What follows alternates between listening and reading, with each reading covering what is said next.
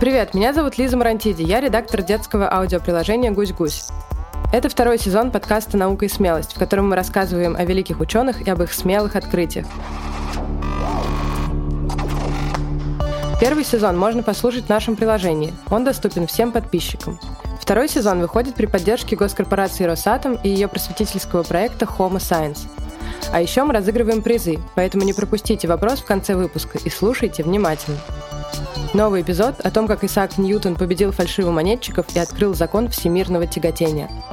Рассказывает Дмитрий Якубов, директор Музея истории науки и техники в Москве.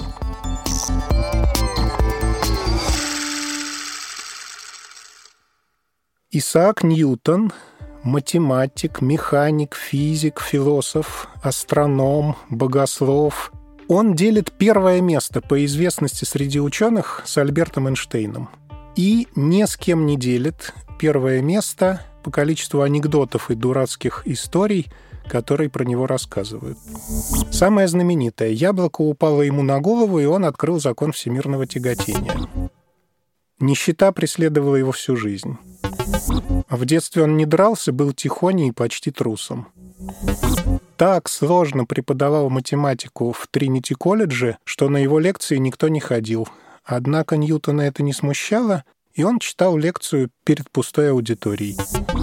Много лет был членом парламента, но выступил там всего один раз. Попросил закрыть окно, чтобы не дуло. Изобрел способ защиты денег от подделки – Поразительно, сколько про этого великого ученого рассказывают небылиц, при том, что и без всяких этих баек жизнь у него была удивительно интересная. Он ведь даже успел побыть самым настоящим сыщиком. Но обо всем по порядку. Исаак Ньютон родился в Англии в 1642 году. Отец Исаака, преуспевающий фермер, умер до рождения сына но оставил хорошее наследство – 500 фунтов стерлингов и несколько сот акров плодородной земли. Нельзя сказать, что это какое-то огромное богатство, но семья не нуждалась. Так что миф о нищете – это миф. Исаак еще не окончил школу, а мать уже попробовала сделать из него управляющего имением. Из этого, правда, ничего не вышло – Ньютон все время проводил за книгами и мастерил странные механизмы. Водяные мельницы, часы. Однажды он соорудил воздушного змея и привязал к нему какое-то пороховое устройство, и соседи были очень недовольны. Нашлись, однако, люди, которые во всех этих забавах видели очень большой смысл, и они убедили мать Ньютона вернуть его в школу. В 18 лет Ньютон закончил школу и отправился продолжать образование в Тринити-колледж в английский город Кембридж. Первые три года Исааку приходилось нелегко. И это, пожалуй, единственное время, когда можно говорить о бедности, но, конечно, не о нищете. Его зачислили в университет, но плату за обучение он вносил не деньгами, а выполняя разные работы в университете и оказывая услуги более богатым студентам. Это была обычная практика для тех, кто не мог заплатить за свое обучение. Про Ньютона говорили, что он предавался учению, забывая про сон и еду. Вероятно, несмотря на все трудности, это был именно тот образ жизни, которого он сам желал. Сохранились тетради Ньютона того времени. Из них ясно, что он, как в детстве, продолжал мастерить, только теперь уже научные инструменты. В этих же студенческих тетрадях упомянуты Галилей, Коперник, Кеплер и другие ученые, теории которых в университете не преподавали. То есть Ньютон с первых курсов начал активное самообразование и начал спор с существующей системой. Физику преподавали по Аристотелю, его учению к моменту поступления Ньютона в колледж уже исполнилось две тысячи лет. Мягко скажем, оно немножко устарело. Ньютон начал самостоятельную научную деятельность, сделал первое серьезное открытие в математике и составил масштабный список из 45 пунктов нерешенных проблем в природе и человеческой жизни. Вообще списки и порядок Исаак очень ценил – Например, Ньютон составил список грехов, которые совершил в детстве до поступления в Тринити-колледж и на первом курсе колледжа. Список старых грехов из 58 пунктов. Наверное, хотел не впадать в эти грехи впредь. Вот некоторые пункты. Ел яблоко в церкви. Но по тем временам это серьезное нарушение. Украл вишневые косточки у Эдварда Сторера. Назвал Дороти Роуз клячей. Угрожал матери и отчиму Смиту сжечь их дом вместе с ними. Желал смерти и надеялся на смерть некоторых людей. Бил сестру. Бил многих. Вот это «бил многих» говорит о том, что не такой уж тихоня был наш Исаак. Правда, видно, что он и переживал из-за этого, если спустя год или чуть больше он все еще помнит и ругает себя за это. Итак, Ньютон учится в колледже, дела его идут лучше, у него уже нет нужды выполнять какие-то работы, чтобы платить за обучение. Но тут начинается огромное бедствие не только для него, но и для всей Англии. Разразилась Великая чума. Занятия в колледже прекращаются, и Исаак убегает от чумы в деревню, к себе на родину. Это такая самоизоляция. И одновременно это самые плодотворные годы в его жизни. Он открыл новые методы в алгебре, подробно изучил оптику, то есть природу света и цвета. И самое главное свое открытие, которое его прославило, он открыл закон всемирного тяготения. По легенде, он сидел в своем саду и увидел, как падает яблоко. По самой наглой версии этой легенды, яблоко упало прямо на голову Ньютону. И вот тогда-то Ньютон и понял, как устроен мир. Ни один из серьезных биографов Ньютона эту версию не подтверждает. По рабочим тетрадям и письмам очень хорошо видно, что теория всемирного тяготения складывалась шаг за шагом, долго, непросто и ни в коем случае не была плодом мгновенного озарения. Про закон всемирного тяготения мы еще позже поговорим. Наконец, в 1667 году чума отступила, Ньютон возвращается в Кембридж, сдает экзамены и становится преподавателем в Тринити-колледже, в том самом колледже, где он раньше учился – Ему выделяют постоянную отдельную комнату для жилья, назначают небольшую зарплату и передают в его ведение группу студентов, тоже очень небольшую. Тут я должен сказать пару слов о размерах Тринити колледжа в 17 веке. В Тринити колледже было всего 400 человек. Это примерно столько же, сколько учеников в небольшой современной школе. Причем 400, включая профессоров, студентов, слуг и даже так называемых нахлебников. Нахлебники – это нищие, которых университет по уставу обязан кормить. Таких нищих в Тринити-колледже было 24 человека. То есть по нынешним временам Тринити-колледж – это небольшое совсем учебное заведение, и в группе у Ньютона было совсем немного студентов. По некоторым сведениям, три студента. Поэтому случалось изредка, что никто из них не приходил на занятия. Ньютон не прославился как преподаватель. Он преподавал слишком сложно. Но представить, что он ради порядка читал лекцию в пустой комнате – нет. Он был нормальный человек. Если у него появлялось свободное время, он всегда знал, как его потратить. Так что миф прочтения лекций перед пустой аудиторией – это не более чем миф. Я сказал, что чума уже отступила, но вообще это было невероятно беспокойное время – еще до рождения Ньютона началась гражданская война и революция в Англии, и они с небольшими перерывами длились около 20 лет. Потом был один король Яков II, потом его свергли. Это так называемая славная революция. И на трон взошел Вильгельм III. Ньютон был свидетелем всех этих событий, и он очень четко следовал своим убеждениям и довольно сильно рисковал, отстаивая эти убеждения я расскажу про конфликт с королем Яковом II. Король хотел пристроить, сейчас это называется «своего человека», в один из колледжей Кембриджского университета. И делал он это с нарушением закона. Но все боялись что-то сказать против короля. Вот в этот момент Ньютон продемонстрировал предельную принципиальность. Вот его слова. «Закон Божий и человеческий предписывает нам повиноваться королю. Но если распоряжение короля противоречит закону, Никто не может нас осудить за отказ его выполнять. Неизвестно, чем бы это кончилось для Ньютона, но довольно скоро Яков II был низложен, изгнан из Англии, И поступок Исаака, наоборот, сыграл определенную роль в том, что Ньютон оказался в парламенте, в правительстве Англии уже при следующем короле, при Вильгельме III. И здесь вспоминается еще один популярный анекдот о том, что Ньютон много лет заседая в парламенте, выступил там всего лишь один раз, попросив закрыть окно, чтобы не было сквозняка.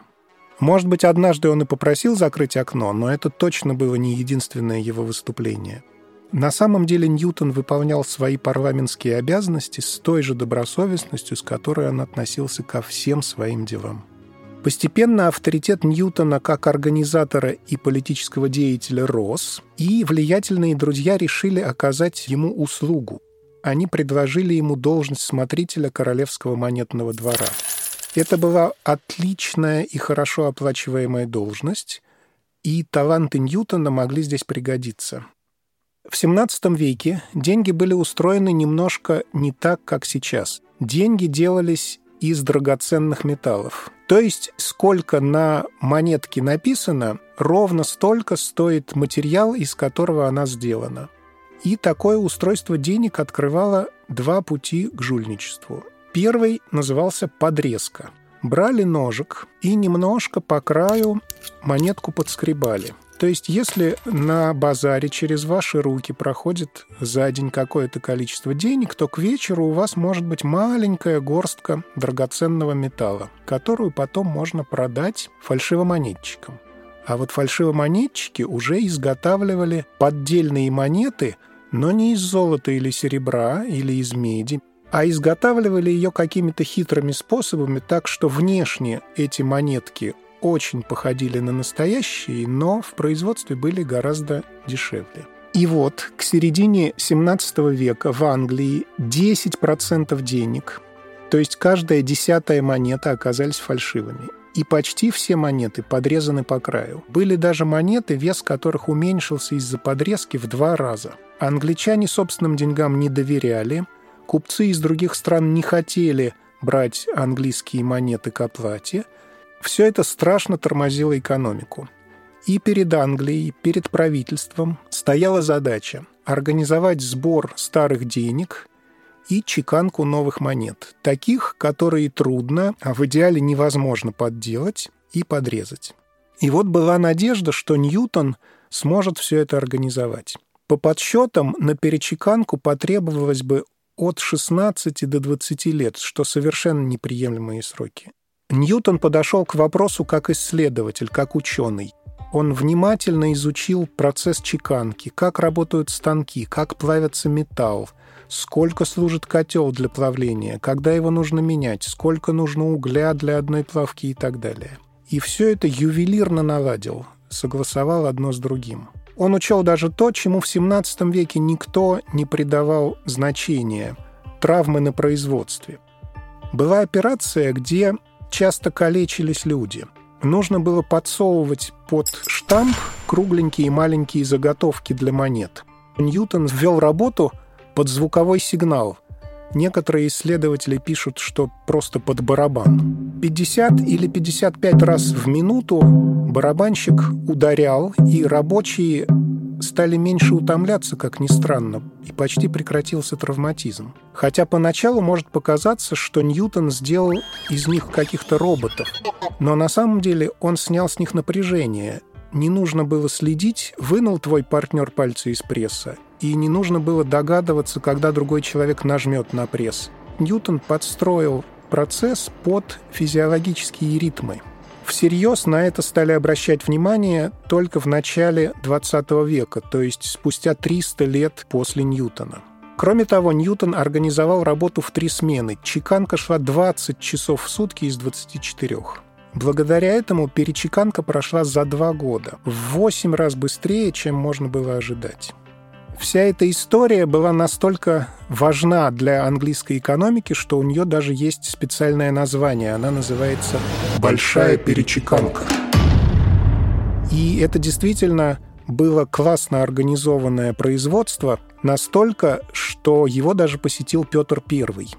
В апреле 1698 года в ходе так называемого Великого посольства Петр четыре раза заезжал на Монетный двор – К сожалению, подробности его визита и общения с Ньютоном неизвестны, но через два года в России была проведена монетная реформа, очень похожая на реформу Ньютона.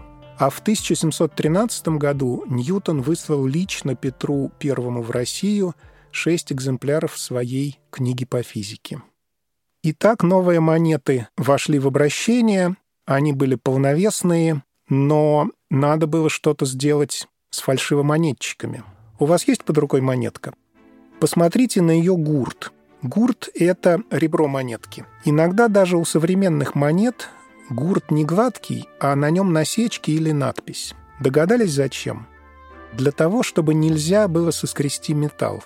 Сейчас это уже дань традиции, поскольку деньги не из драгоценных металлов, и стоимость металла, из которого они сделаны, ничтожно мала. Деньги стали знаками, условностью. Но раньше надпись или насечка на гурте были для защиты. На монетах, которые чеканил Ньютон, так и было написано «Украшение и защита».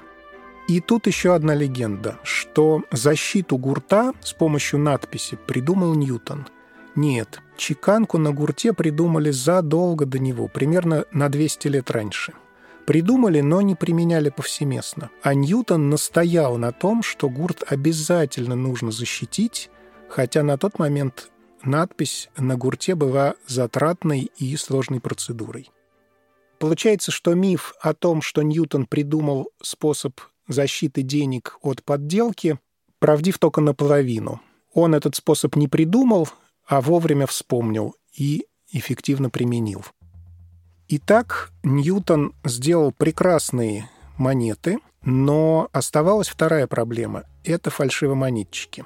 Это уже не поскрести денежку по краю, это уже организованный преступный бизнес, и в такие группы входили поставщики металла, резчики штампов, чеканщики, плавильщики и те, кто сбывал фальшивые деньги.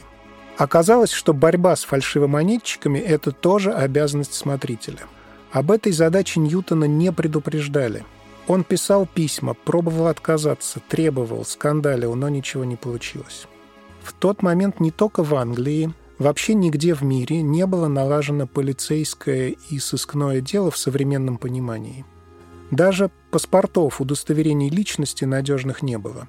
Преступники легко меняли имена, перебирались из одного района, из одного графства в другое и в целом оставались безнаказанными. Преступление одного человека, как правило, рассматривалось в разных судах, попадало к разным судьям и разным следователям. Собрать их в одно дело не было технической возможности. Ньютону пришлось создавать сыскную службу, и придумывать для нее методы работы. Он подошел к задаче с каким-то озлоблением и упорной удестеренной энергией.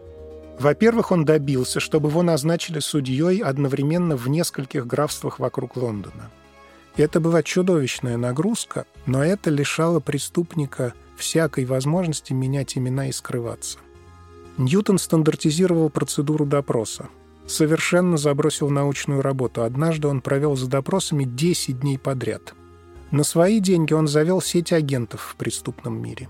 Они работали на него и за деньги, и из страха. Ньютон угрожал им тюрьмой при малейшей попытке неповиновения. Работали его осведомители тоже не в одном районе, а по всему Лондону и за его пределами.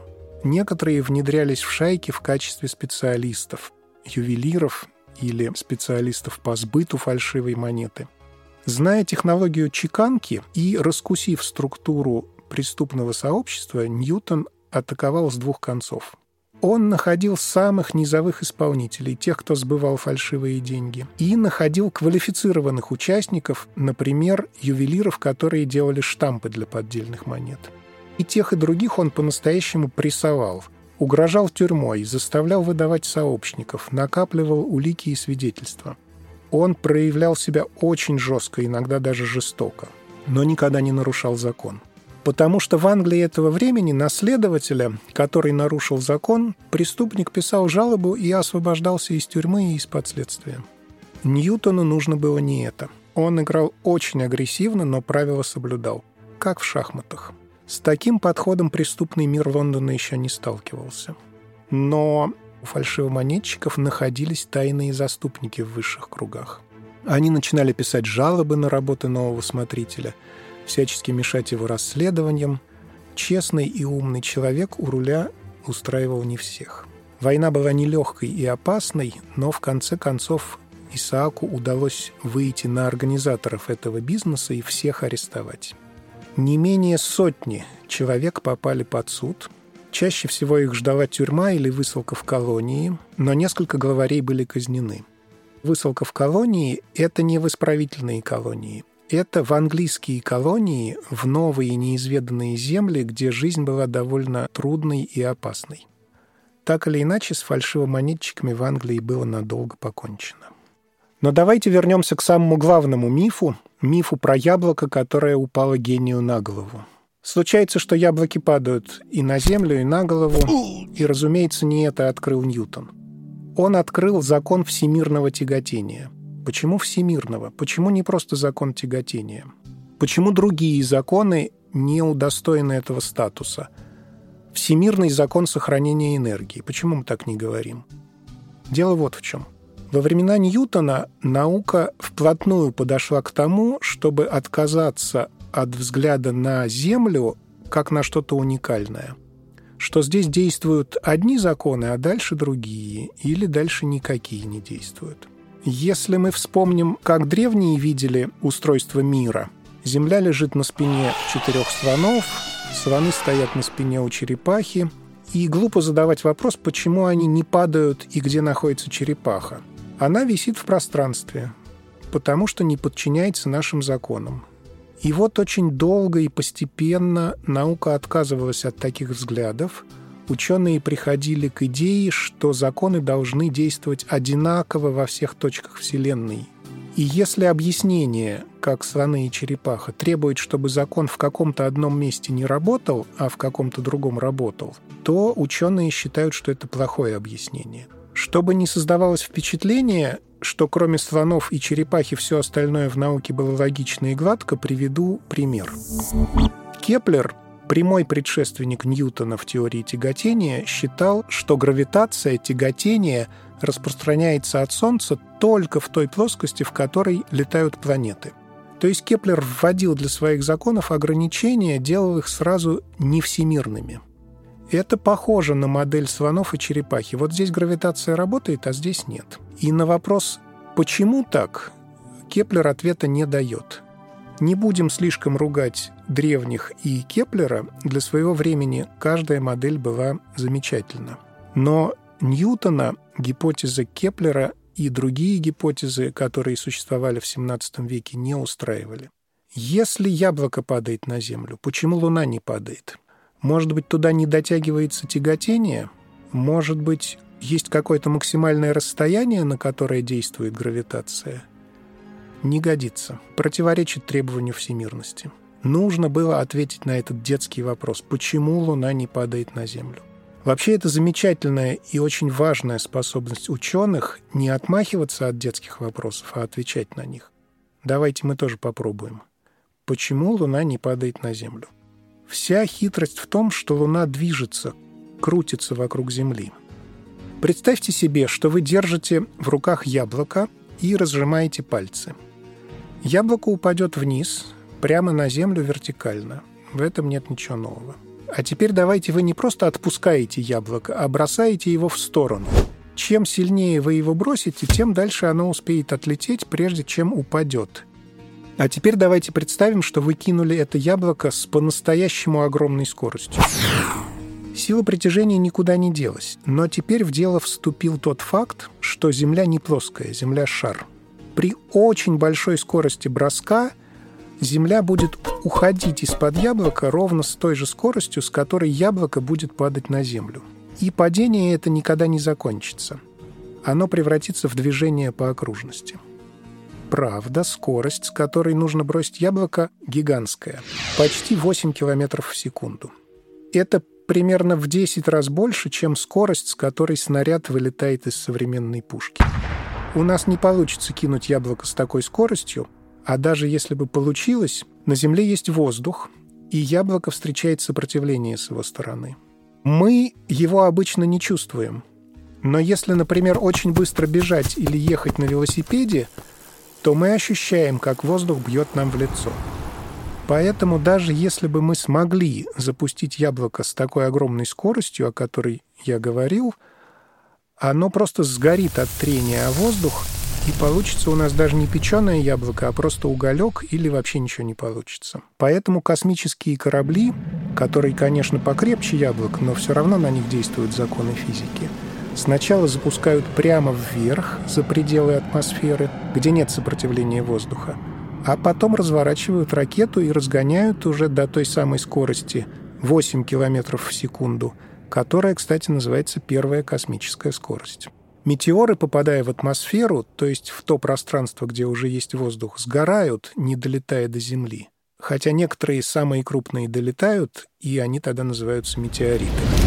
Так что Луна все время падает на Землю. Но не волнуйтесь, она на нее никогда не упадет, потому что, во-первых, она летит с очень большой скоростью и все время промахивается мимо земного шара. А во-вторых, она летит так высоко, где нет даже следов земной атмосферы, то есть ее движение воздухом не тормозится.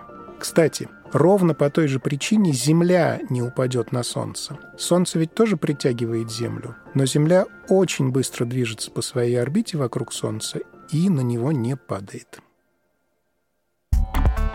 Это был седьмой выпуск подкаста «Наука и смелость», который мы делаем при поддержке госкорпорации «Росатом» и ее просветительского проекта «Homo Science». Как и обещали, в конце вопрос.